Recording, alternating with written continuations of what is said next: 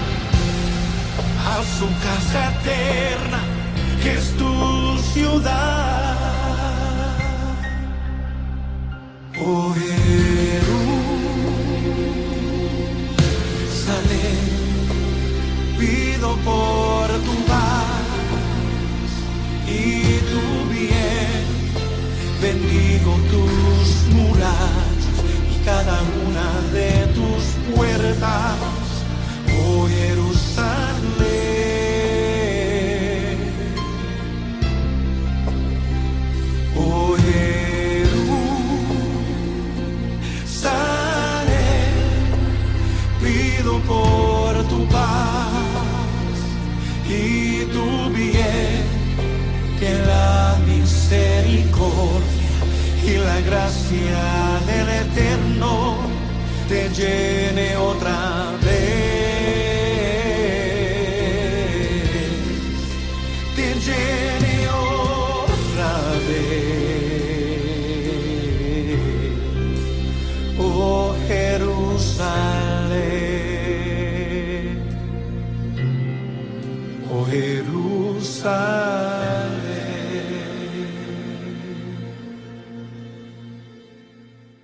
Shalom desde Jerusalén. Bienvenidos a este nuevo webinario de la Embajada Cristiana Internacional Jerusalén en español. Y les saludo eh, con gratitud. Estamos eh, en una época en la cual damos gracias a Dios por decir, estamos sanos, estamos salvos y al mismo tiempo estamos recibiendo de Él eh, la fortaleza en días llenos eh, de mucho estrés, de mucha tristeza, de mucha angustia, pero tenemos en Él eh, la compañía que nos consuela y nos fortalece. Como Embajada Cristiana Internacional Jerusalén, eh, mantenemos eh, nuestra convicción de mostrar respaldo y amistad al pueblo de Israel a través de la oración, a través del acompañamiento, a través de la bendición, entendiendo como bendición el acto mismo de hablar bien.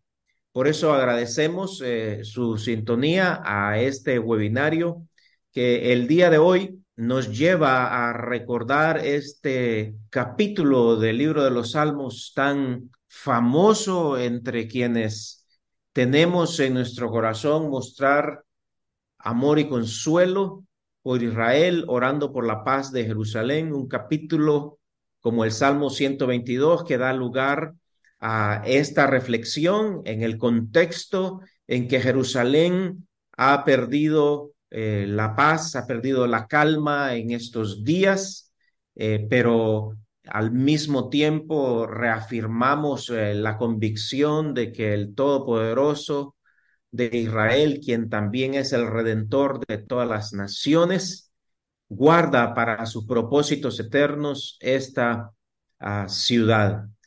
Y hemos tenido a bien invitar a uno de nuestros representantes a nivel mundial, la Embajada Cristiana Internacional Jerusalén, fundada hace 43 años, como una organización que hace incidencia a nivel social, político y religioso alrededor del mundo para reconocer el valor histórico de esta ciudad con el pueblo judío el valor milenial que representa y al mismo tiempo establecerse aquí su sede en Jerusalén como una organización humanitaria que consuela conforme a Isaías 41, que acompaña a aquellos que están migrando desde los confines de la tierra, retornando a su patria ancestral, como nos lo pide Isaías capítulo 62.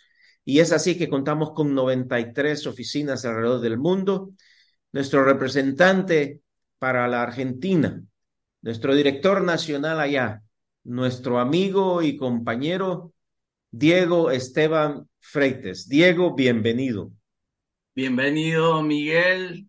Bienvenido, Jerusalén. Bienvenido todos los amigos de la, de embajada. Un gusto estar con ustedes, estar en esta transmisión tan importante en estos días y también para, importante para, para Latinoamérica, para levantar esta voz de, desde nuestros lugares. Así que muy agradecido por la invitación, Miguel.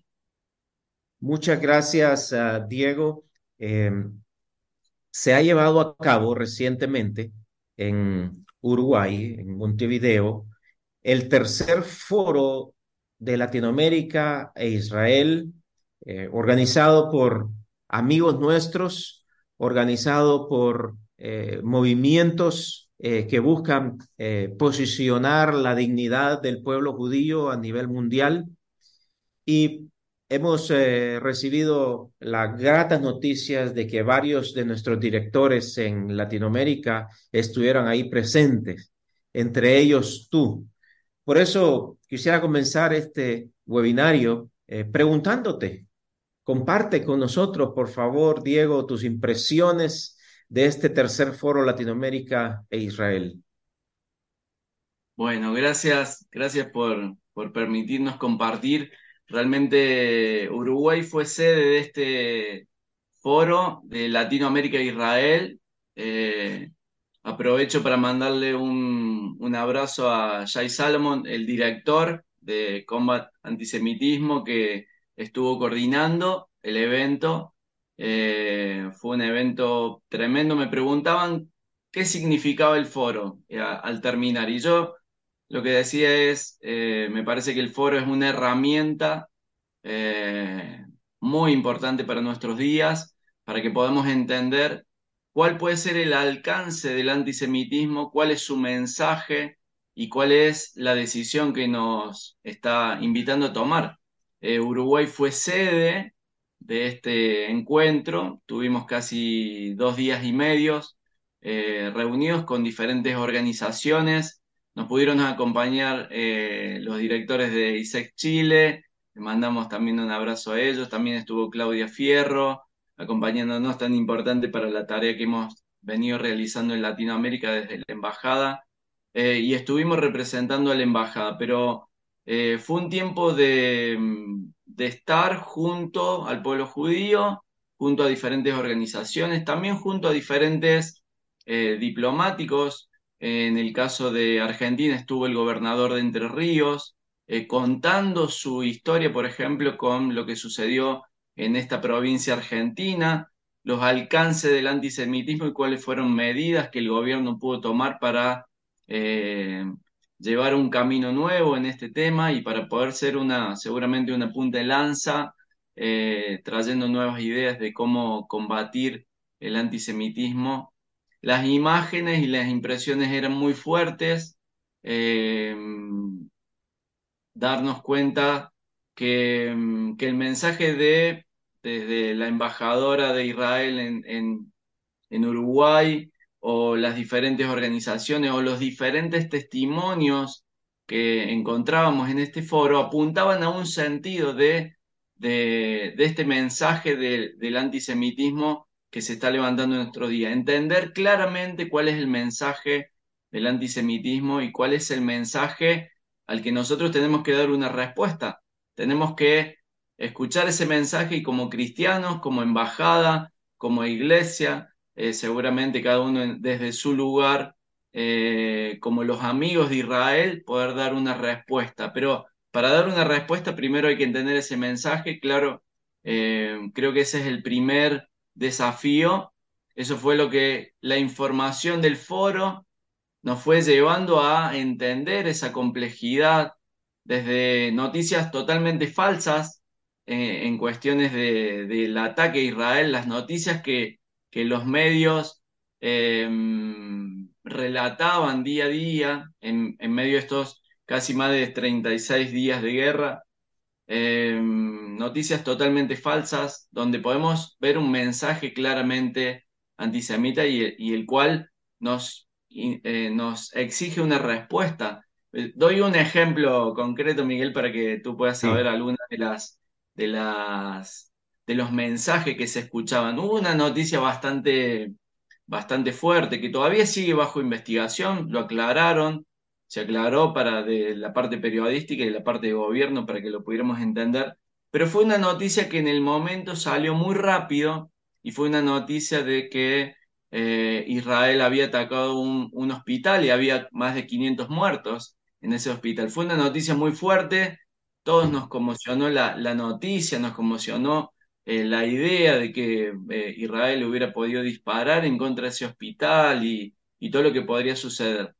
Bueno, estuvimos viendo información, la otra cara, de la cual Israel no puede responder a eso ante todos los medios de comunicación, porque los medios no vuelven a cubrir la noticia, simplemente la entregan, pasan muchos días y después tal vez simplemente hay un pedido de disculpas muy leve diciendo, bueno, nos equivocamos, tal vez 10 días después con una noticia. La, la realidad de la investigación que se está llevando adelante es que ese misil había sido disparado de, de, de, de la parte de, Gaza, eh, de la parte de los terroristas, envían esos misiles rumbo a Israel, no llegan, caen, pero nunca caen sobre el hospital específicamente, caen sobre la playa de estacionamiento del hospital. Sí.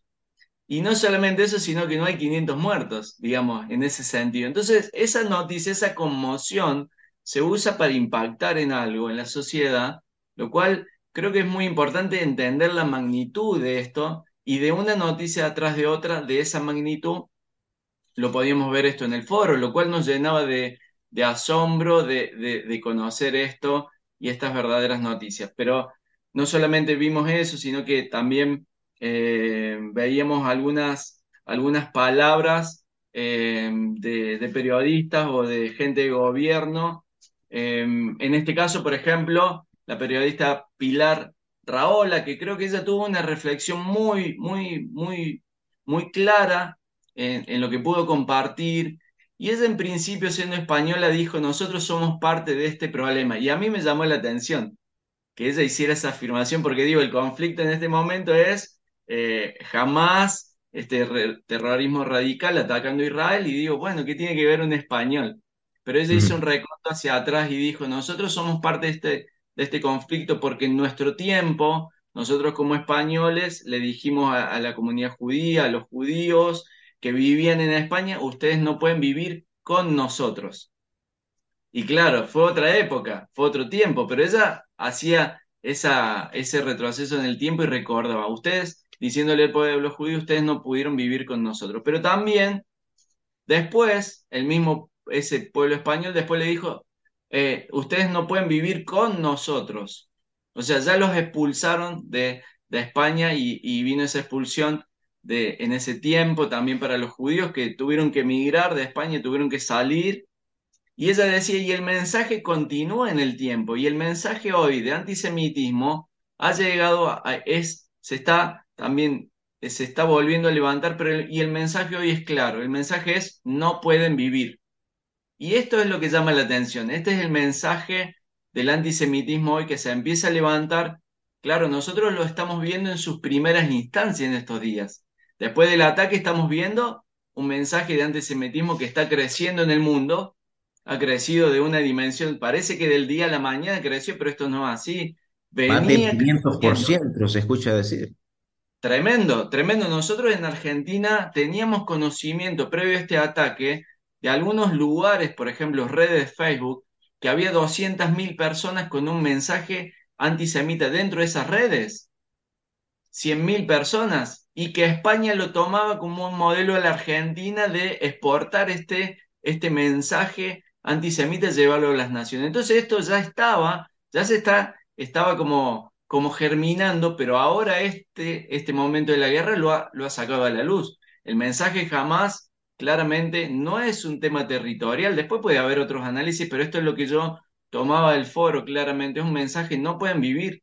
El mensaje del pueblo judío es, no pueden vivir, eh, no los queremos aquí. Y este mensaje antisemita eh, requiere de, una respuesta nuestra eh, bastante fuerte, una respuesta también por momentos necesitamos el anclaje bíblico nosotros para saber cómo responder. Eh, pero creo que este mensaje es muy fuerte. Este es el mensaje de antisemitismo que se está levantando. Y yo también, si me permitís, quisiera sí. contar una historia, Miguel, que, que, me llegó mucho al corazón, eh, de un joven que él estuvo en la fiesta eh, Nova, ahí en el sur, en el momento que fue atacado. Fue tremendo ese, ese ataque, eh, fue uno de los lugares donde más personas murieron.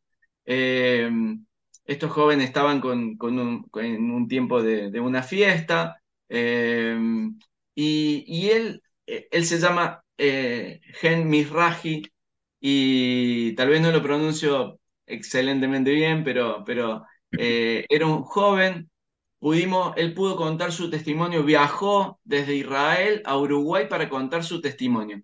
Y él está yendo nación a diferentes naciones para contar su testimonio. Y lo que él contaba es cómo él y sus amigos trataron de sobrevivir a este ataque. Fue tremendo, momento a momento ellos pensaban realmente que iban a perder, que era el último día de su vida.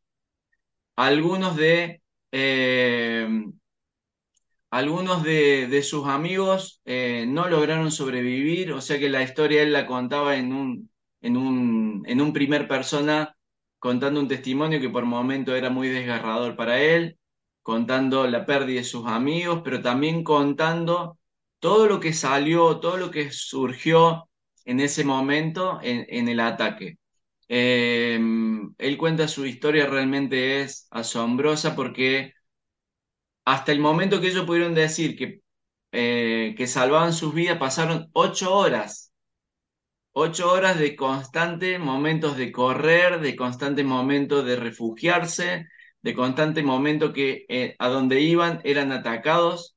Eh, los ataques eso eran con, con, armas de ametralladora, pero también con, con, eh, con armas antitanque, con, con, los misiles que caían por, por, por, sobre la cabeza de ellos. Fue realmente un testimonio bastante impactante, a mí me impactó mucho.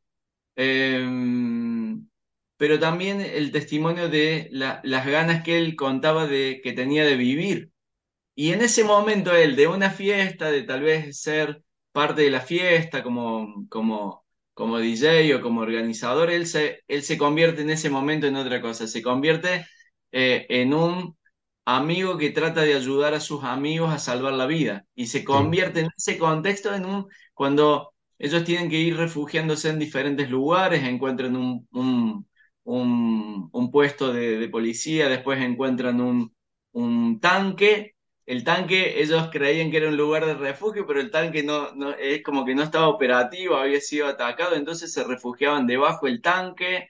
Después sí. con sus amigos, que su amigo, uno de sus amigos le dice, me quedé atrás y él tiene que volver atrás. Y dice, a mí me ayudó mucho tener alguna noción militar para saber que no era solamente correr, sino correr, mirar, eh, poder observar y poder adelantarse. Pero hay un hecho que quiero destacar y que creo que es parte de, de del sentido de, estos momentos difíciles. En un momento ellos creían que iban a perder la vida y entonces hacen una oración al Señor dice, Señor, te pedimos, Dios de Israel, te pedimos que nos salves. Y hacen una oración eh, como estas oraciones que Israel las conoce muy bien, hacen esa oración y dice que él no sabe cómo, pero una fortaleza vino de, parte de Dios para, para que él pudiera hacer toda la tarea que él tenía que hacer.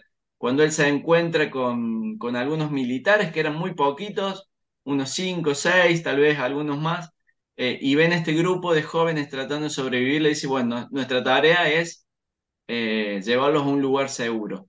Pero a él, a, a, a Gen, le dicen, bueno, ahora vos vas a ser paramédico, porque no tenemos médico, así que ahora tu tarea es salvar y ayudar a todos los eh, que están Heridos. lastimados, heridos, había muchos heridos, y entonces en un momento él dice, bueno, pero ¿cómo hacemos? Dice, bueno, mira, allá lejos hay dos jóvenes heridos, los va a tener que ir a buscar, los va a tener que traer y él le dice, pero ¿cómo voy a hacer? Y, y entonces lo- lo- los jóvenes estos militares también le dicen, nosotros vamos a hacer fuego de cobertura y vos andá. Y bueno, que Dios te ayude. Y él va, hace la tarea, vuelve, él también fue herido en un, en un hombro. Eh, la- dice que constantemente no podían levantar mucho la cabeza porque eran atacados constantemente por balas y, y constantemente ataques en los diferentes lugares pero él logra llegar al objetivo después de ocho horas salvar su vida. Y yo creo, y él contaba, Dios me dio ocho horas. ocho horas desde el momento del ataque hasta llegar a un lugar seguro y ocho horas donde ellos constantemente te- iban, se movilizaban tal vez tres kilómetros, cuatro kilómetros y seguían siendo atacados, seguían teniendo, no llegaba la ayuda, no tenían forma hasta que al final ya pudieron tener esta ayuda de, de la parte militar, que no era un ejército, eran algunos militares que, que tomaban estos sobrevivientes como, bueno, los tenemos que cuidar y un testimonio de, de querer vivir. Y eso es lo que me transmitió Gen. Eh, el pueblo judío quiere vivir, el pueblo judío se esfuerza por la vida, se esfuerza por este desafío constante de saltear los obstáculos y querer vivir. Y yo lo tomé y, y creo particularmente también que Dios tuvo algo que ver en esto, porque Él dice que fue fortalecido, que pudo cargar a un, a un joven de 120 kilos y él es mucho más chiquito y lo, lo pudo cargar y toda la fortaleza y toda la ayuda y, y todo lo que pudo hacer. Y creo que es parte de, de lo que, mm, eh, lo que el pueblo judío muchas veces expresa eso de querer sobrevivir. Y la ayuda de Dios en esos momentos tan clara, tan palpable, donde podemos ser ayudados y asistidos eh, con esa oración, clamar al Señor y Él envía su ayuda, su fortaleza y nos lleva. Y yo digo, nosotros de nuestras naciones y en, nuestros lugares, creo que todavía no tenemos el concepto de lo que es eh, ser un sobreviviente, ¿no? De luchar por sobrevivir, de luchar por, por la vida. Yo en, lo particular, nosotros, Carolina, bueno, te, te agradezco en vivo porque sé que la, la recibiste ahí a Carolina en tu casa, eh, junto a Esther, ha sido un, un privilegio. Eh, Caro, cuando estuvo en, en Israel, vivió unos días hermosos, esos primeros tal vez siete, ocho días, junto a la embajada, las fiestas de la embajada, eh, donde compartimos la fiesta de tabernáculos, donde ella pudo estar por primera vez, fue su primera vez de estar, eh, compartir con el equipo, ocho días hermosos. Y después se desató la guerra, y la guerra activó otras cosas, que era, bueno, ¿qué hacemos? Eh, estar en ese concepto de de alerta constante, de refugiarse, de orar al Señor, de estar en un tiempo, ¿no? De, de constante dependencia. Y yo le decía, eh, cuando ella estaba ahí, le decía, Caro, qué, qué hermoso lo que, lo que están viviendo, porque los refugios a veces eran en el lugar donde estaba el rabino, la sinagoga, esos lugares eran lugares de refugio donde los rabinos seguían orando, pero ahí llegaban los cristianos, se refugiaban, oraban al Señor también juntos. Eh, y yo le decía a algunos amigos judíos, les decía, mira, nosotros siempre decimos que los, que los apoyamos, que los acompañamos, pero en esos días corríamos la misma suerte que ustedes. Y si ustedes sobrevivían, nosotros y los nuestros sobrevivían. Y creo que es ese hermanamiento que, que nos hace tomar dimensiones de, de algo tan tremendo, ¿no? Eh, un pueblo judío que constantemente se tiene que esforzar por sobrevivir. Yo como cristiano no, no, no he vivido eso y no tengo ese concepto y lo estoy aprendiendo. Para mí, eh, estoy aprendiendo a, a poder dar una respuesta al antisemitismo. Estoy aprendiendo a ver la lucha incansable de un pueblo por sobrevivir y por ser eh, también de, bendición. Así que eso con respecto al foro ha sido muy importante, eh, tomar noción de estas respuestas. Tenemos que entender que en el mundo se está levantando un antisemitismo con un mensaje muy claro. No tienen derecho a vivir el pueblo judío. Y creo que hay que dar una respuesta a esto. Y como hombres bíblicos, como hombres que creemos en Dios, como la Embajada Cristiana, Internacional de Jerusalén, tenemos que tener un mensaje claro, transmitir un mensaje claro y, creo que eso es la, primera observación de este, de este punto que me preguntabas eh, del foro y de lo que hemos vivido en estos días. Muchas gracias, Diego. Eh, qué eh, impresionante cuando escuchamos eh, diferentes testimonios, como has tenido la oportunidad tú de escuchar al señor Misraji y cómo eh, cobran fuerzas, ¿no? Para uh, actuar y dentro de la soberanía de Dios, pues eh, aceptar eh, que muchos se pudieron salvar, dejándonos la tristeza de 1400 fallecidos de una manera brutal, indescriptible. Pero escuchar testimonios como ese que mencionas, que en medio de todo eso las personas levantan la mirada al cielo y eh, con un espíritu de fe claman al Todopoderoso y vemos milagros. Los milagros se continúan viendo a pesar del dolor, de la tragedia y de ahí eh, que confiamos eh, que esto pueda desenvolverse dentro de los términos difícilmente comprensibles de la justicia, pero que pueda resolverse con prontitud en una victoria sobre el mal, eh, cuidando de la vida de todos los que están en medio, ¿verdad? Porque eh, las fuerzas de defensa tienen su llamado contra los terroristas y lamentamos profundamente que civiles, tanto ciudadanos de Israel eh, como ciudadanos de la Franja de Gaza, en este caso, eh, estén en medio de ese fuego eh, cruzado. Uno de los uh, participantes, Julio César Bu, nos pide explicar un poco acerca del semitismo, del sionismo y del antisemitismo, del antisionismo, por así decirlo, en, un minuto. Eh, el uh, antisemitismo es la oposición al, al pueblo judío. Eh, y el antisionismo es la oposición a Israel eh, como territorio que le pertenece a este pueblo. Y por eso eh, nosotros decimos que eh, el antisionismo es también una forma de antisemitismo. Los conceptos eh, antiguos un reino está formado para que exista un reino, hay un rey, están los súbditos y está el territorio donde el rey y los súbditos eh, conviven. Este es el mismo concepto moderno de Estado, ¿verdad? El Estado eh, necesita, por supuesto, de, de un territorio como de un pueblo, una comunidad de ciudadanos y por supuesto su eh, gobierno. Oponerse al sionismo es eh, oponerse a que el pueblo de Israel tenga derecho a habitar en su tierra. Aquella que reconocemos es una tierra ancestral a la que conforme a las profecías de la Biblia ellos están retornando y nuestro llamado, nuestra gran comisión como cristianos es precisamente esa, preparar el terreno, hacer la carretera para que los judíos puedan retornar. Y esa es la evidencia que nos arrojan los profetas de que ese es el llamado que hace el Señor a las naciones gentiles, mientras el Nuevo Testamento nos encarga de que nos ocupemos de las demás naciones eh, gentiles. El pueblo judío es el pueblo del Señor, Él es soberano, Él ha prometido lidiar con ellos de una manera especial, misericordiosa y eterna. Así que a don Julio César Bu, en pocas palabras, el antisemitismo es eh, el odio contra el pueblo judío y el antisionismo es la negación del derecho a que los judíos vivan en su tierra Israel.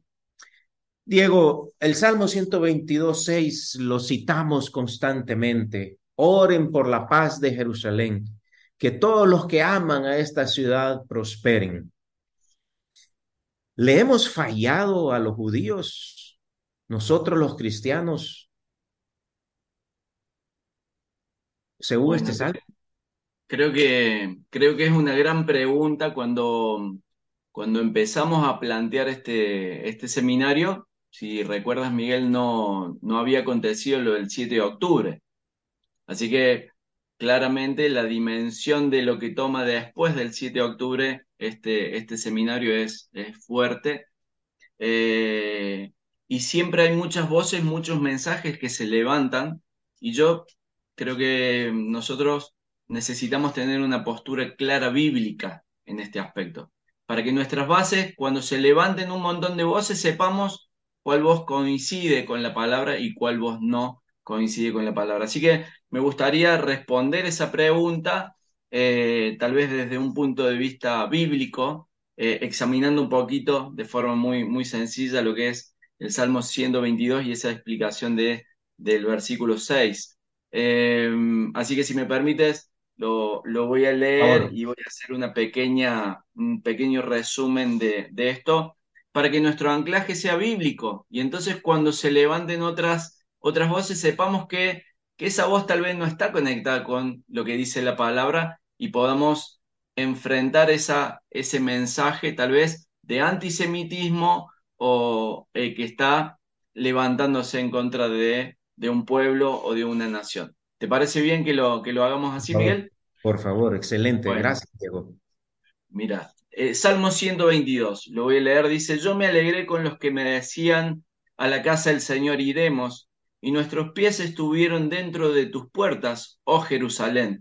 Jerusalén que se ha edificado como una ciudad que está bien unida entre sí, y allá subieron las tribus, las tribus de allá, conforme al testimonio dado a Israel, para alabar el nombre de Dios, porque allá están las sillas del juicio, los tronos de la casa de David. Y aquí viene el versículo 6, dice, pedid por la paz de Jerusalén, sean prosperados los que te aman, sea la paz dentro de tus muros y el descanso dentro de tus palacios. Por amor de mis hermanos y mis compañeros diré yo, la paz sea contigo. Por amor a la casa del Señor nuestro Dios, buscaré tu bien. Y, es hermoso el texto en, todo este contexto que da, lo primero que el texto habla es de una alegría, de subir a Jerusalén, de entrar por esas puertas y, poder encontrarse con esa ciudad de Jerusalén y con un pueblo que está en Jerusalén. Y, esa, eh, dice el salmista, nuestros pies estuvieron eh, dentro de tu puerta. Tal vez Vos, Miguel, estando en Jerusalén, constantemente tus pies están sobre la ciudad y podés recorrer eh, es un honor. Y dice uno de los salmos también, dice, recorran sus ciudadelas, recorran, vean las murallas, porque el Señor mismo está como protector de estas murallas. Y cuéntenles a las generaciones eh, que van a venir, a sus hijos, a sus nietos, lo que es Jerusalén y lo que significa. Y esto nos llena de una alegría tremenda de que eh, nosotros, nuestros hijos y nuestras generaciones, y, vos estando en el lugar, tenemos el privilegio de subir hacia Jerusalén. Hay un concepto muy interesante bíblico que nunca se desciende a Jerusalén, siempre se asciende a Jerusalén como un concepto de, de una renovación espiritual, como un concepto de paz, como un concepto de, de algo. Cuando vemos en, en, los textos bíblicos, cuando dice que descendían, eh, iban hacia la ciudad del pecado, siempre descendían, pero Jerusalén siempre dice, subamos a Jerusalén. Es como un lugar especial donde Dios nos va a recibir y nos va a enseñar algo. Y creo que eh, aquí hay, hay, un, hay, un, hay algo que necesitamos entender de Jerusalén y del pueblo judío, eh, de esta unión que hay, de esta unión de, de un pueblo con un lugar. Y, Dios lo ha diseñado así. Eh, en la parte bíblica, casi 867 veces se menciona en la Biblia Jerusalén. 669 en el Antiguo Testamento y 144 en el Nuevo Testamento. Pero, ¿qué significa Jerusalén? Y acá creo que hay algo muy hermoso que, que está escondido en la palabra y que lo podemos eh, descubrir como Jerusalén, una ciudad de paz. Una ciudad en el hebreo es Shalom, ese Shalom, una ciudad de, la ciudad de Shalom, la ciudad de paz. Eh, pero Shalom tiene una connotación de cuatro palabras que están, Shalom es mucho más que paz. Shalom es una palabra más amplia aún que paz y tiene cuatro acepciones, bienestar, salud, prosperidad y felicidad. Cuatro connotaciones que tienen que ver con, con, con bien, con algo que nos hace bien, con algo que nos va a bendecir, con algo que nos va a prosperar. Jerusalén es la ciudad del bienestar, de la salud, de la prosperidad y de la felicidad. Y este concepto eh, de Jerusalén está conectada con, con un pueblo y está conectada con el pueblo judío. Es la tierra donde el pueblo judío también va a prosperar, donde va a tener paz, donde va, donde va a ser bendecido. Esta es la connotación primaria de, Jerusalén eh, y de donde, donde Dios prospera. Ahí volvemos al versículo 6. Pedid por la paz de Jerusalén y sean prosperados los que te aman. Es, esto es un diseño bíblico. Esto es un diseño que Dios lo ha elegido de esta forma. Mientras yo oro y bendigo a Jerusalén y bendigo al pueblo que está conectado con esta ciudad, entonces soy prosperado y soy bendecido, porque esta es la ciudad de donde sale una prosperidad, sale bendición, sale paz. Y, y creo que este es lo que nosotros necesitamos entender en este diseño. Eh, claro, para entender esto deberemos entender los pactos que están seguramente, deberemos arrancar incluso de Génesis, cuando Dios hace un pacto con Abraham, y ese pacto dice que es sempiterno, es un pacto completamente eterno, que no va a ser quebrantado ese pacto. Y entonces ahí yo puedo entender eh, el desafío en el que estamos. Y quiero hacer una aclaración y es tal vez fuerte la aclaración que haga en este momento, pero creo que corresponde. Muchos dicen que orar este versículo cuando pedimos orar por la paz de Jerusalén es porque Jerusalén está llena de cristianos, está llena de judíos, está llena de musulmanes y está llena de armenios y mucha otra nacionalidad. Entonces, porque es una ciudad cosmopolita y por eso debemos orar por Jerusalén. Y quiero decir que bíblicamente no lo encuentro ese concepto, porque sí encuentro un concepto bíblico que dice que esa tierra, que ese lugar ha sido preparado por un pueblo, por un pacto sempiterno. Y ese pacto le ha sido dado a la tierra. Y entonces, claro, esta afirmación en nuestros días es una afirmación compleja. Pero esta afirmación también la hizo Nehemías, por ejemplo, en el capítulo 2, él cuando se presenta delante de, de los que se oponían a la obra de reconstruir los muros de Jerusalén, había un samaritano, había una monita, había un árabe, y ellos se levantaron en contra de esto, y Jeremías hace una afirmación muy fuerte, y dice, usted no tiene historia, no tienen parte, y no tienen nada que ver con esta ciudad. Es nuestro pueblo judío el que está conectado con esta ciudad, por lo cual se ganó el enojo. Y si esa afirmación se hiciera hoy, creo que caerían muchos misiles sobre la cabeza del que lo diga, ¿no? O, o en ataque a la ciudad. Imaginemos, ¿no? Que, un, que el, intendente de Jerusalén o el presidente o hagan estas declaraciones tan fuertes como la que hizo Nehemías en su tiempo. Lloverían misiles, pero esto no quita lo que dice la Biblia. Y este es el anclaje nuestro que podemos saber que Jerusalén está conectada al pueblo judío y que cuando la Biblia nos pide bendecir a Jerusalén, nos está pidiendo bendecir a Jerusalén y al pueblo judío y orar por la paz de esta ciudad, orar por sus muros, orar por este pueblo, porque esto traerá bendición a nuestras naciones. Y esta es la, la dinámica, este es el diseño. Eh, creo que de Argentina tenemos un ejemplo bastante complejo en cuanto a esto, de no haber pedido mucho tiempo por la paz de Jerusalén, no haber pedido por la paz de Israel. Y tenemos las consecuencias hoy de esto, estamos viviendo consecuencias de esto. Sin embargo, el gobernador de Entre Ríos contaba cuando llegaron las primeras comunidades de judíos Entre Ríos y fueron bien recibidos, y en ese tiempo Argentina se convertiría en una potencia eh, mundial, porque la paz de Jerusalén, la paz que está asociada bíblicamente, vendría hacia, hacia esta nación, como va a venir sobre cualquier nación que bendiga, sobre cualquier comunidad, sobre cualquier eh, raza que bendiga Jerusalén y bendiga al pueblo judío, que, que está anclado en esa tierra por una promesa bíblica. Entonces, pero claramente los que van en contra de esta promesa ahí no son prosperados y no son bendecidos. Hay un, hay un, hay una, tal vez una, un, un momento difícil que viven esas naciones y esos pueblos por atacar a Jerusalén, por atacar al pueblo judío. Y claramente lo podemos ver, las naciones que están hoy tal vez en los mayores índices de indigencia son muchas de las naciones que atacan a Israel en este tiempo y que atacan a, Jerusalén y que resisten esa paz y ese shalom bíblico que dice que va a venir sobre los que oran. Así que creo que la respuesta es, como cristiano, creo que en este tiempo hemos, eh, en otro tiempo, le hemos dado la espalda al pueblo judío. Creo que la respuesta es concreta, sí, le hemos dado la espalda a Jerusalén, le hemos dado la espalda al pueblo judío. Tenemos mucha historia sobre nuestros hombros de darle la espalda a Jerusalén y de darle la espalda a Israel.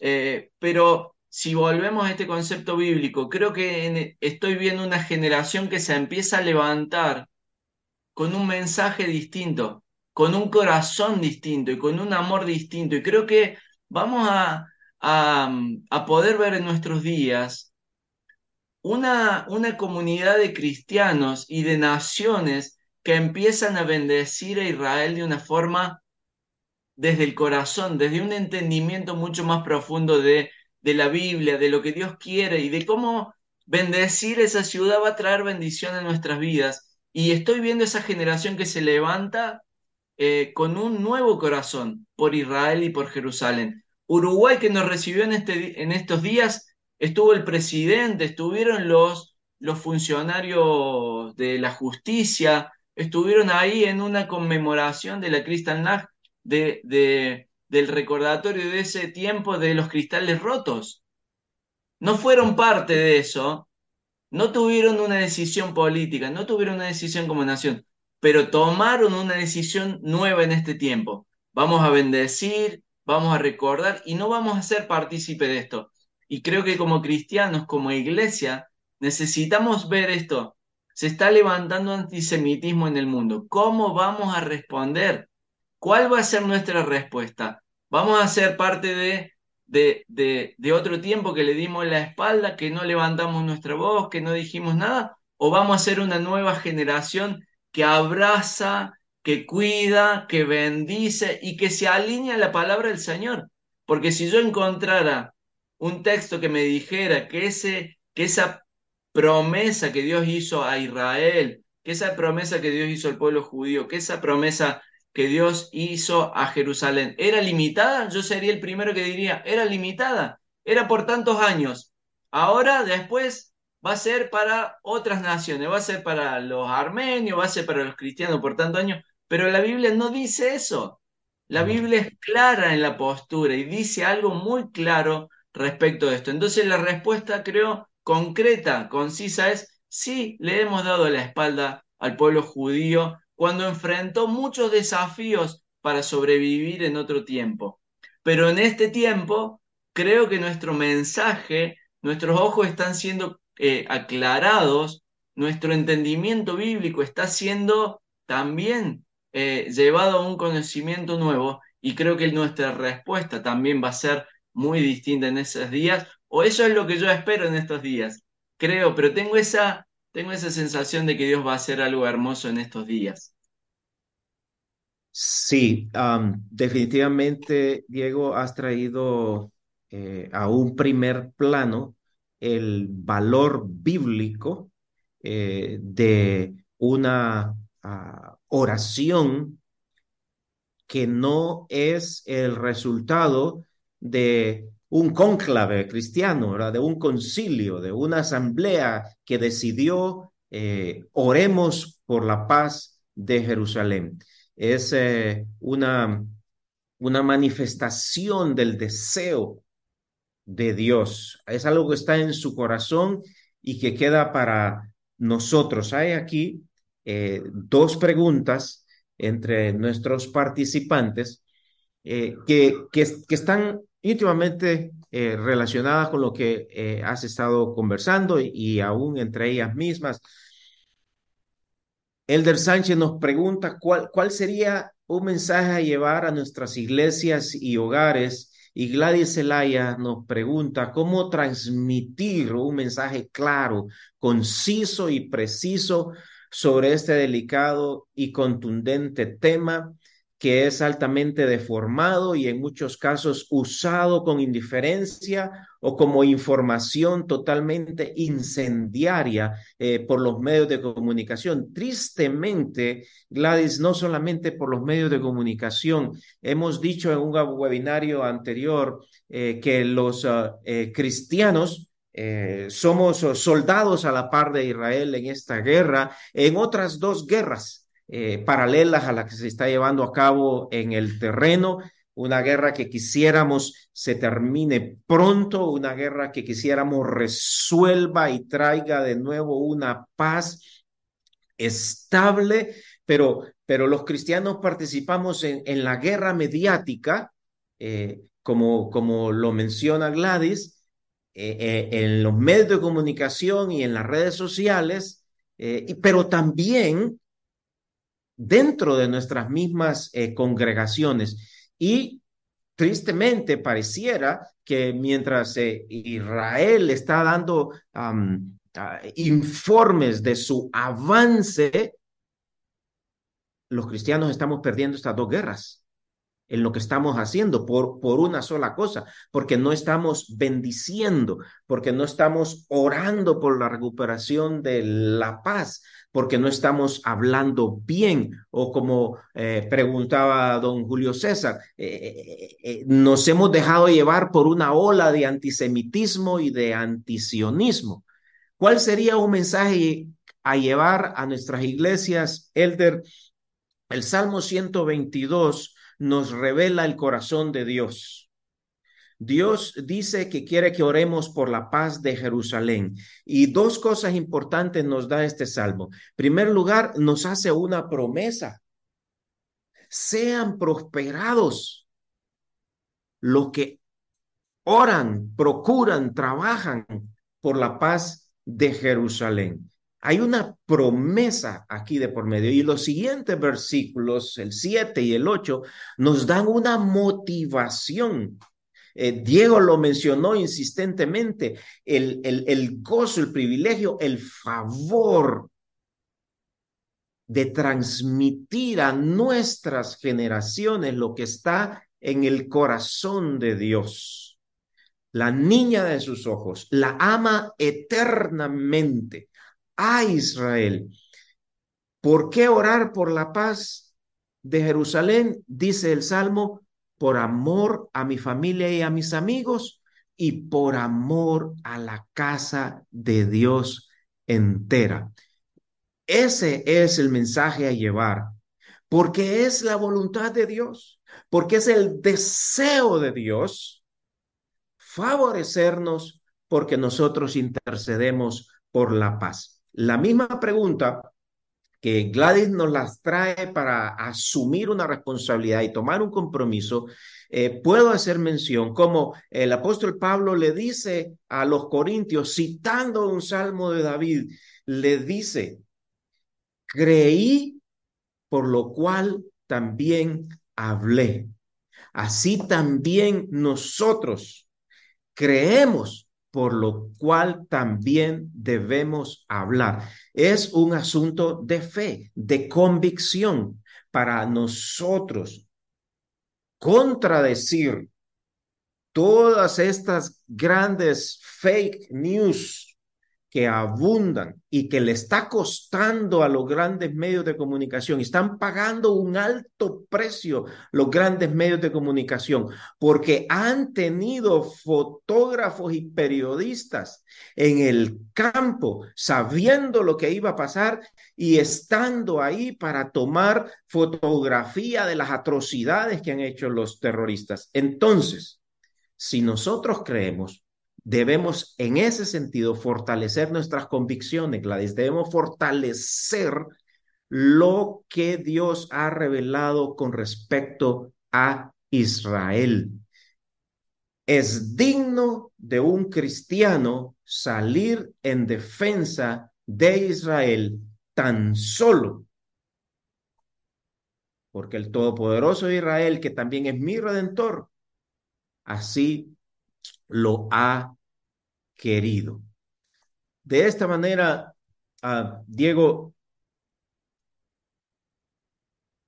la Embajada Cristiana Internacional Jerusalén, eh, a través de sus 93 eh, oficinas alrededor del mundo y que tú tan dignamente nos representas en Argentina, eh, como un elemento más de nuestra misión y nuestra visión salimos a respaldar a las comunidades hebreas, a las comunidades eh, judías, con este tema que se resalta del antisemitismo para combatir juntamente con ellos. Hemos creído y por lo cual también hablamos. Desde tu experiencia, habiendo pasado por tu participación en el tercer foro Latinoamérica-Israel, eh, como director de ISEG Argentina, uh, ¿Qué serían algunas ah, ah, recomendaciones para todos nosotros hacer en el combate contra el antisemitismo? Bueno, em, es un tiempo muy hermoso el que vivimos y tenemos que tener eh, posiciones claras. Quiero, si me permitís, mandar un mensaje, un saludo, porque lo veo conectado ahí el pastor Pedro de Tucumán.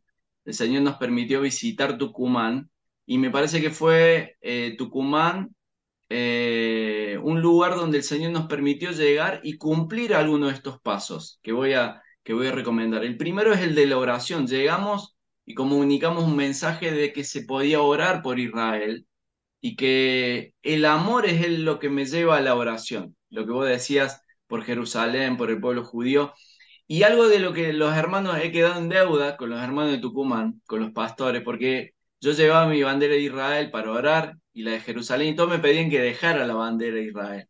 Y yo tenía una sola y tenía que seguir yendo por diferentes lugares, entonces no lo pude dejar. Pero el poder comenzar a orar por Israel y estos pastores de Tucumán recibían el mensaje y creo que algo ha iniciado en sus corazones que no se va a detener porque el Señor lo va haciendo. Va a hacer que crezca este amor el amor nos va a llevar a estos tres puntos que quiero recomendar prácticos para poder hacer en este tiempo. El primer punto es orar.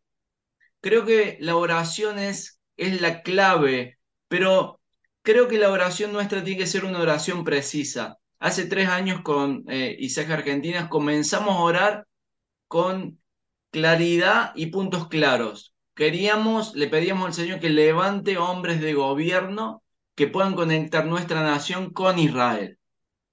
El otro día estando con el gobernador, de Entre Ríos, él contó que ocho gobernadores de nuestra nación habían viajado a Israel. Antes de la oración, eso no había sucedido.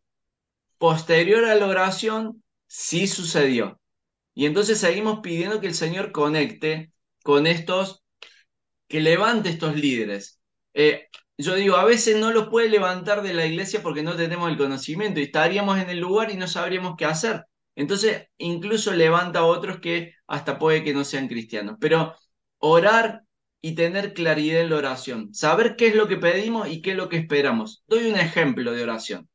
En estos días Argentina está por recibir la visita de Roger Water con un mensaje totalmente antisemita. Su mensaje es antisemita. Viene a, a, levantar el antisemitismo sobre las naciones de Latinoamérica con una gira que él hace. Bueno, nuestra oración en este caso es, Señor, no permitas que este hombre pueda desembarcar en nuestras naciones. Y ya tenemos dos hoteles que le han negado hospedarlo porque no lo quieren recibir. La oración tiene un impacto tremendo, pero tenemos que saber qué es lo que pedimos y ser claros en lo que pedimos y cómo lo pedimos. O sea, necesitamos que la oración tenga algo que esperar. Tenemos que esperar algo de la oración, no orar por orar, simplemente pido por la paz de Jerusalén. No, voy a orar como está haciendo la embajada hasta que veamos que la guerra acaba. Y la embajada ha puesto la oración como prioridad hasta que veamos que la guerra termina. Y vamos a orar 7.24 hasta que la guerra termine. Y eso es claridad en la oración. Primer punto, oración. Segundo punto, levantar nuestra voz. Levantar nuestra voz en nuestras calles, sacar la iglesia a las calles y decir, estamos con Israel, bendecimos Israel. ¿Saben por qué es importante? Yo hablé con mucha gente en este tiempo de la eh, parte de la comunidad judía y en este sentido. Les pregunta, ¿qué es lo, ¿qué es lo que más podría beneficiar los que hagamos? Y ellos me decían, levante la voz, no nos dejen solo. Estoy hablando con gente de la embajada, estoy hablando gente de las diferentes organizaciones, no nos dejen solos. Y entonces levantar la voz, tal vez lo podemos hacer desde nuestra congregación, salir a la calle y decir, estamos orando por Israel, llevamos una bandera y nos manifestamos. Tal vez ni siquiera venga alguien de la comunidad judía, pero lo estamos haciendo, ellos lo van a escuchar, lo van a ver y se van a sentir apoyados. Eso es algo práctico que podemos hacer, levantar la voz. Levantar la voz, eh, como, como sé que el pastor Pedro tiene contactos a nivel gubernamental, llevarle una carta a esos hombres de gobierno y decirle, estamos con Israel, queremos que nuestra nación, que nuestra provincia bendiga Israel. ¿Por qué? Porque así lo dice la Biblia y nosotros creemos en lo que dice la Biblia. Y llevar, ponerlos en esa decisión a nuestros hombres de gobierno que tomen una decisión. Eh, algunos dirán que sí, otros dirán que no, pero nosotros habremos levantado la voz y esa voz será importante. Y el tercer punto es acompañar, ayudar, asistir. Tenemos muchas formas de ayudar de forma práctica, una pequeña ofrenda, levantar en nuestros lugares una ofrenda y poder hacer llegarlo. Eh, eh, en este caso, la embajada tiene muchos canales para hacer llegar esa ofrenda a Jerusalén, a los lugares damnificados. Creo que como esa parte de ayuda hay algunas asistencias muy prácticas que es, están necesitando ayuda en el tema psicológico, están necesitando ayuda de primeros auxilios. Y tengo un testimonio lindo para terminar de Marcela Goodman, una judía que conocimos, una mujer grande, dejó Argentina, se fue a Israel, y hoy lo que está haciendo de forma práctica, ella está embalando tenedores que van para la asistencia y para la ayuda y lo está haciendo en Israel. Y dice, esto me ha devuelto mucha energía, muchas ganas de poder asistir, de poder ayudar. Y creo que es eso, la ayuda práctica, sencilla y clara, pero definida, generada por el amor hacia Israel y hacia el pueblo judío. Acciones prácticas, pequeñas. Tal vez uno dice, pero ¿qué? Mi donación es muy pequeña. No es importante el monto. Si puedo ofrendar mucho, ofrendaré mucho. Si puedo ofrendar poco, ofrendaré poco. Lo importante es esa acción que va a tener un impacto de bendición para Jerusalén, para Israel, pero como dice el Salmo, también voy a ser prosperado y voy a ser bendecido. Y creo profundamente en esto, no lo hacemos por la prosperidad o por la bendición, lo hacemos movidos por el amor, pero el Señor a estos que son generosos ha destinado también que sean prosperados, que sean bendecidos, que sean eh, que sus, que sus cosechas sean abundantes. Y creo que necesitamos mucho de esa bendición, pero se genera desde la acción, desde la oración, levantar la voz y también desde la ayuda práctica de poder ofrendar y poder colaborar. Diego, agradezco muchísimo eh, lo que con claridad nos has eh, compartido. Muchísimas gracias por haber aceptado nuestra invitación y tocar este tema en el contexto que estamos eh, viviendo. Esperamos eh, contar eh, en un futuro próximo nuevamente con tu participación, así como estamos animando a todos nuestros representantes en Latinoamérica. A cada uno de ustedes que ha participado, que nos ha enviado sus preguntas, sus comentarios, los estamos recibiendo, los estamos atendiendo. Eh, quiero invitarles a que se conecten a nuestras redes sociales. Búsquennos en Facebook, en Instagram, en, en TikTok, en, en, en X y nos encuentran por ISEG en español, is, ISEG español y de esta forma ustedes pueden eh, mantenerse eh, con, eh, al día con peticiones de oración que estamos publicando específicas. Uh, pueden, de hecho, responder a, los correos electrónicos que yo les he enviado respóndanlo y, y, díganme ahí, necesito una guía de oración para esta semana, una guía de oración para este mes. Eh, con mucho gusto se lo, se lo enviamos. Tenemos varios documentos de oraciones específicas basadas en textos bíblicos y de conformidad con lo que estamos viviendo en estos días, que con el mayor de los gustos se los eh, puedo eh, compartir. Como ya lo ha mencionado Diego, la ofrenda es una uh, manera evidente con la cual nosotros mostramos nuestra fe, eh, nuestra convicción eh, de que creemos en esa promesa de bendición. Es la primera promesa de bendición que Dios le hace a las familias de la tierra que le creen. Bendeciré a los que te bendigan. Como me lo han dicho más de alguna vez, amigos judíos aquí en Israel, aquí en Jerusalén. ¿Qué ganas tú? ¿Qué ganas tú con pretender bendecirnos?